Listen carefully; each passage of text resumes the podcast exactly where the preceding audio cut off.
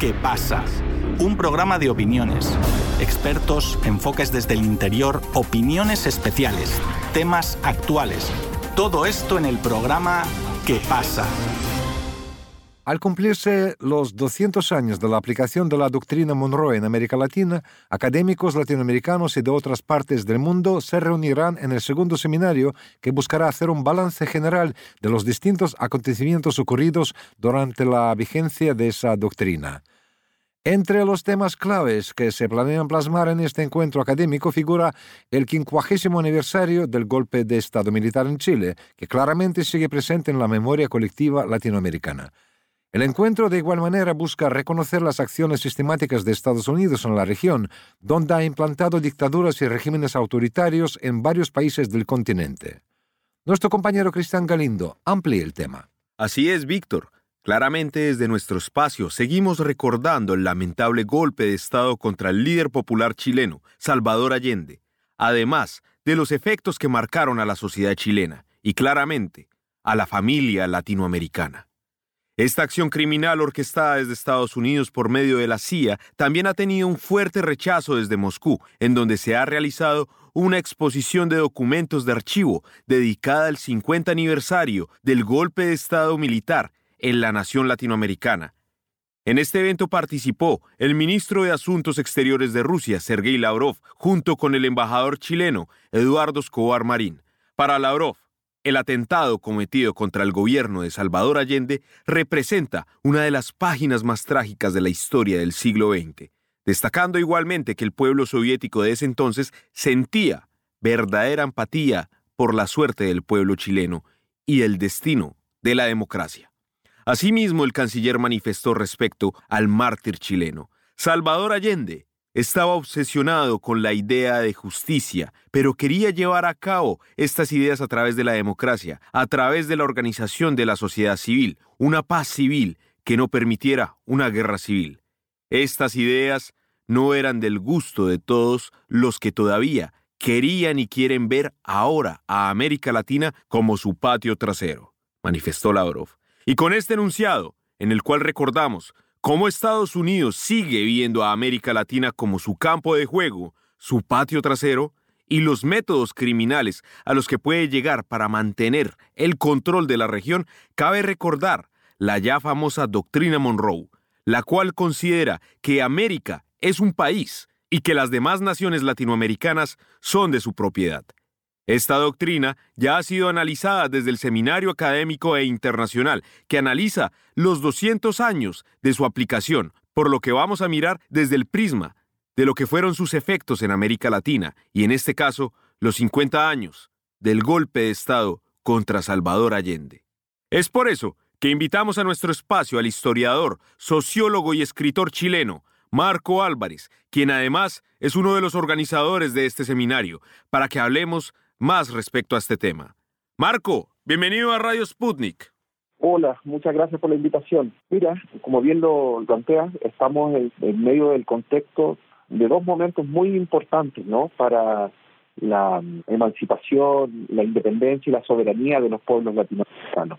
Uno, ¿no? Son 200 años de enmienda, ¿no? De la doctrina Monroe y la otra es a 50 años del golpe de Estado en Chile particularmente este último acontecimiento que marcó eh, no solo los cauces de la historia reciente chilena, sino que la latinoamericana y en general a nivel global, que pone un punto de corte en lo que se podemos denominar como la larga década del 60, ¿no? Década inspirada en grandes transformaciones sociales y un horizonte socialista, nos encontramos en medio de esta conmemoración. Conmemoración que nos emplaza a repensar lo que es nuestra relación en torno a las fuerzas exteriores, ¿no? a las fuerzas invasoras. En medio de este contexto se han dado grandes debates de amplia profundidad que han llegado a plantear la responsabilidad significativa del golpe de Estado en Chile del gobierno norteamericano, particularmente de Nixon, ¿no? Y sus, digamos, principales agentes. Si la intervención norteamericana en Chile tiene el apoyo directo a instituciones como el Mercurio, el principal medio de comunicación del país, al gran empresariado y a hordas no fascistas que operaron en ese contexto, difícilmente se podría haber desestabilizado de tal manera como se desestabilizó la economía chilena y por lo tanto generar un tal nivel de polarización dentro de nuestra sociedad. A 50 años del golpe de Estado en Chile y a 200 años de la doctrina Monroe nos lleva a repensar también cómo hoy día el imperialismo sigue manteniendo una intervención activa dentro de nuestras políticas nacionales, sobre todo a través de el manejo, el control de nuestros principales recursos naturales a través de intervención clara, ¿no? Desde el punto de vista de su política cultural y entre otras cosas. Marco, acá con esto que usted está diciendo, por ejemplo, también es de recordar que el golpe de Estado que ocurre precisamente contra un gobierno popular que es el de Salvador Allende, no es el único, sino que se empieza a generar en otras partes del continente, sobre todo en el cono sur, y es el inicio también del Plan Cóndor.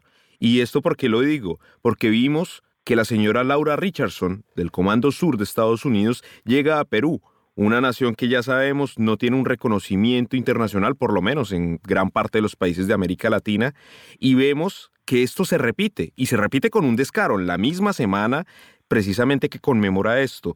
Esto, ¿cómo lo podemos interpretar? Bueno, esto se puede interpretar de la siguiente manera. El imperialismo norteamericano, ¿no? su política intervencionista se ha aplicado en alianza con los proyectos burgueses nacionales, ¿no? particularmente con el gran empresariado y sus expresiones políticas. Siempre fue de esa manera, ¿no? Digamos que el golpe de Estado en Chile no es un caso excepcional, responde a una política intervencionista que precede quizás en 1964 el golpe de Estado en Brasil de Joao Goulart y que también se expresa en ese mismo año de 1973 en Uruguay o años posteriores en Argentina. Digamos que las dictaduras militares es una política no de alianza con el gobierno norteamericano para poder llevar adelante no solo su intervencionismo económico, sino que también para poder implementar un nuevo sistema social, económico, cultural, llamado neoliberalismo, que es uno de los sistemas más perversos que ha conocido la humanidad. Neoliberalismo que en el caso chileno ha sido de tipo ideal, ¿no? Ejemplo, experimento y donde se ha desarrollado. Sin embargo, hoy un neoliberalismo que carece de hegemonía en el sentido de no otorgarle a la sociedad un horizonte ¿no? de expectativas que permita mantener tranquilo y por eso hoy día vivimos entre fenómenos muy complejos como son las revueltas o incluso las ofensivas neofascistas. Ahora, esa política intervencionista, esa cultura de hacer política norteamericana se expresa también en la realidad actual. Es decir, lo que ocurrió en Perú y lo que ocurre, digamos, permanentemente en diferentes lugares de América Latina responde a una forma no de entender a América Latina como el patio trasero, ¿no? de los Estados Unidos y de dejar en claro desde el punto de vista no solo simbólico, sino que políticamente que jamás se permitirá en ningún gobierno latinoamericano pueda pararse frente a lo que es la gran potencia, ¿no? Que hoy día además está, diríamos, en su gran ocaso. Así es. Y con esto, Marco, también, ahorita América Latina está entrando también en un proceso de reunificación, de encontrarse todos como hermanos, como una gran familia. A esto también hay que agregar lo que es pues la entrada de Argentina al BRICS y la posibilidad de que otras naciones también puedan ingresar a este grupo económico. Esto puede ser también una grave como, digámoslo, amenaza a los intereses de Estados Unidos en la región y también puede prender las alarmas a que Estados Unidos empiece a cometer actos en contra de las democracias latinoamericanas? Pero primero decir que todo tipo de fenómeno de esta magnitud siempre es dialógico ¿no? y antagónico, como lo es ¿no? históricamente la lucha de clases.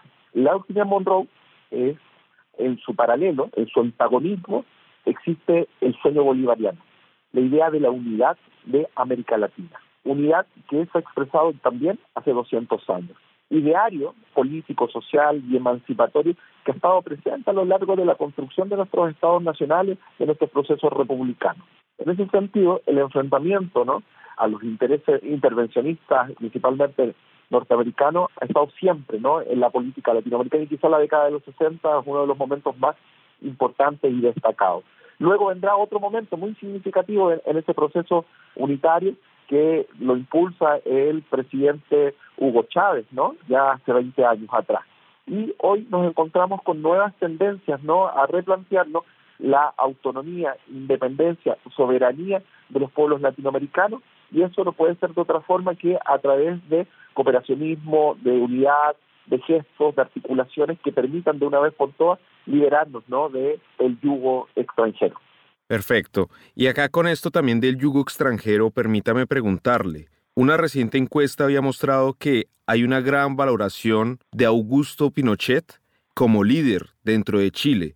Esta valoración que se le ha dado dentro de Chile, que se puede considerar positiva dentro de ciertos grupos, ¿Por qué esto se está generando sabiendo lo que fue la dictadura de Pinochet, sabiendo los desaparecidos, sabiendo los crímenes y obviamente pues la clara participación de Estados Unidos? Acá esto cómo podría interpretarse como una posible un lavado de imagen o también como una estrategia de ciertos grupos dentro de Chile o también grupos extranjeros o por qué se está valorando otra vez la figura de Augusto Pinochet y no se le tiene la suficiente crítica al momento histórico de todo lo que él hizo. Es un fenómeno muy complejo, pero primero, no partiendo de cuestiones materiales, hay que preguntarse si las encuestas emitidas, ¿no? que lo tocan este nivel de popularidad al tirano, al dictador, qué es la financia, cuáles son las preguntas, cómo está elaborado este tipo de encuestas, y ahí nos arroja un primer indicio, ¿no? Y el primer indicio es decir, bueno, ¿a quién le sirve no la valoración de Auto Pinochet en el Chile actual? Eso nos responde que lo que han hecho los medios de comunicación, los think ¿no? y todas las expresiones intelectuales ¿no? y de hegemonía de la derecha y la extrema derecha chilena dice relación con la intención de poder posicionar dentro de la sociedad alternativas de carácter neofascista. Es decir, una articulación entre lo que era el viejo fascismo con una política neoliberal que es su principal característica, con el objetivo de poder posicionarse dentro de la realpolitik, de la política nacional. Eso es como primer fenómeno. Segundo, podríamos decir que quizás ese porcentaje no maquillado que expresan las encuestas también tiene que ver con que las sociedades chilenas están, la sociedad chilena como todas las sociedades están en permanente contradicción y la derecha también tiene un arraigo popular, un arraigo social que ha existido siempre y un porcentaje importante. Es decir, la derecha en Chile nunca ha dejado de sacar más de 40%, 43%, que es el único, el mismo, digamos, porcentaje que se le puede atribuir supuestamente según las encuestas a lo que es el proyecto de la dictadura militar. Con esto quiero decir que pareciera que la derecha, que se ha pintado de carácter democrática, republicana y respetuosa de los derechos humanos, no es otra cosa que la vieja derecha fascista que hoy día expresada en un nuevo fascismo, el nuevo fascismo, quiere tener una contraofensiva conservadora al interior de nuestro pueblo que tiene que ver principalmente con poder cercenar cualquier tipo de avance en materia de derechos sociales, de derechos de las mujeres, de derechos en torno a nuestros recursos naturales. Es decir, hoy día lo que se está expresando es que la, la nueva derecha, esta derecha que aparentemente tenía créditos democráticos, no es más que una derecha autoritaria apegada al neoliberalismo y que pretende la restauración conservadora de nuestro pueblo, de nuestra sociedad y este es un fenómeno no solo chileno, sino que a nivel global. Acá con esto que usted me está diciendo, de hecho, me hace la pregunta de, por ejemplo, una figura como Milei en Argentina, esa figura ultra neoliberal, agresiva, que incluso puede legitimizar la fuerza contra otros siempre y cuando se imponga precisamente unas cuestiones económicas. Esto claramente no es solo mi ley, también ha pasado en Colombia con Álvaro Uribe Vélez u otros personajes así complicados, digamos, en la historia latinoamericana. Estos personajes podríamos tal vez como acomodarlos en un sentido de peones también digamos de las estrategias de lo que ha sido toda esta historia de los 200 años de la doctrina Monroe. Diríamos que podría ser su última expresión, ¿no? Si algo caracteriza a los neofascismos, es decir, a todos los, los nuevos liderazgos latinoamericanos que hoy día no están marcando cierta pauta dentro del campo político, es su vinculación irrestricta, ¿no? con el gobierno de los Estados Unidos. Es decir, cada vez que ellos tienen intervenciones públicas, hacen saber ¿no? a los Estados Unidos que no son más que peones ¿no? al servicio de sus propios intereses. Pero quiero seguir enfatizando que quizás lo que caracteriza a todos estos postulantes ¿no? a, los gobiernos locales es su irrestricta vocación por mantener y profundizar el sistema neoliberal. Es decir, hoy día el neoliberalismo requiere de expresiones autoritarias porque a nivel hegemónico ha perdido terreno ¿no? de disputa en el campo de la sociedad.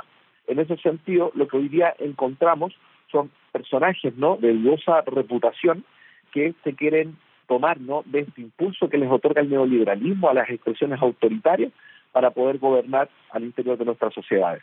Perfecto, Marco. Y acá para terminar, claramente, este planteamiento, como también otros más que hay en América Latina, van a ser eso, mostrados en lo que es este seminario de la doctrina Monroe. Por favor, coméntenos, para el público que está interesado en asistir, en escuchar las propuestas, en escuchar las diferentes ideas, cómo ellos pueden precisamente entrar a este seminario. Sí, bueno, el seminario a 200 años de la doctrina Monroe ya tuvo su primera parte, ¿no? Que ha sido fue bastante exitosa, que dio la posibilidad de que diferentes intelectuales y académicos de América Latina pudieran realizar sus análisis desde perspectivas muy particulares, ¿no? De sus realidades locales en torno a lo que ha sido el intervencionismo y la doctrina Monroe, ¿no? Particularmente a lo largo de estos cientos años. Hoy el seminario se encuentra en su segunda etapa, que se va a realizar en Venezuela, particularmente en Caracas, y que pretende ¿no? seguir aportando, contribuyendo para analizar este fenómeno, fenómeno criminal, ¿no? para decirlo de alguna forma, con el objetivo, sin duda, de poder tener insumos para poder confrontarlo y en algún momento poder llegar a liberarnos definitivamente del intervencionismo y de digamos, de las políticas imperialistas en América Latina. Perfecto, así es. Pues precisamente, teniendo en cuenta lo que ha sido estos 200 años, el efecto de la doctrina Monroe en América Latina y teniendo el paralelo, 50 años ya, de lo que ha sido un golpe de Estado terrible contra un gobierno popular como fue el de Salvador Allende y muchas cosas más, crímenes, de los cuales han sido orquestados directamente desde Washington, van a ser vistos, van a ser analizados en este seminario, el cual claramente a nuestros oyentes los invitamos a que participen, escuchen las posturas y también tengan su análisis de una cuestión histórica que vale la pena tener en cuenta para no volver a repetirla. Así que, señor Marco Álvarez, muchísimas gracias por permitirnos precisamente este análisis, culminando la semana en la cual se conmemora este golpe, que no es simplemente un golpe de Estado, es un golpe contra la democracia, una democracia popular, por parte de un gobierno que se dice llamar el defensor de la democracia, pero hace todo lo contrario. Así que muchísimas gracias y usted sabe, por acá siempre bienvenido. Muchas gracias a usted por darme la oportunidad, ¿no?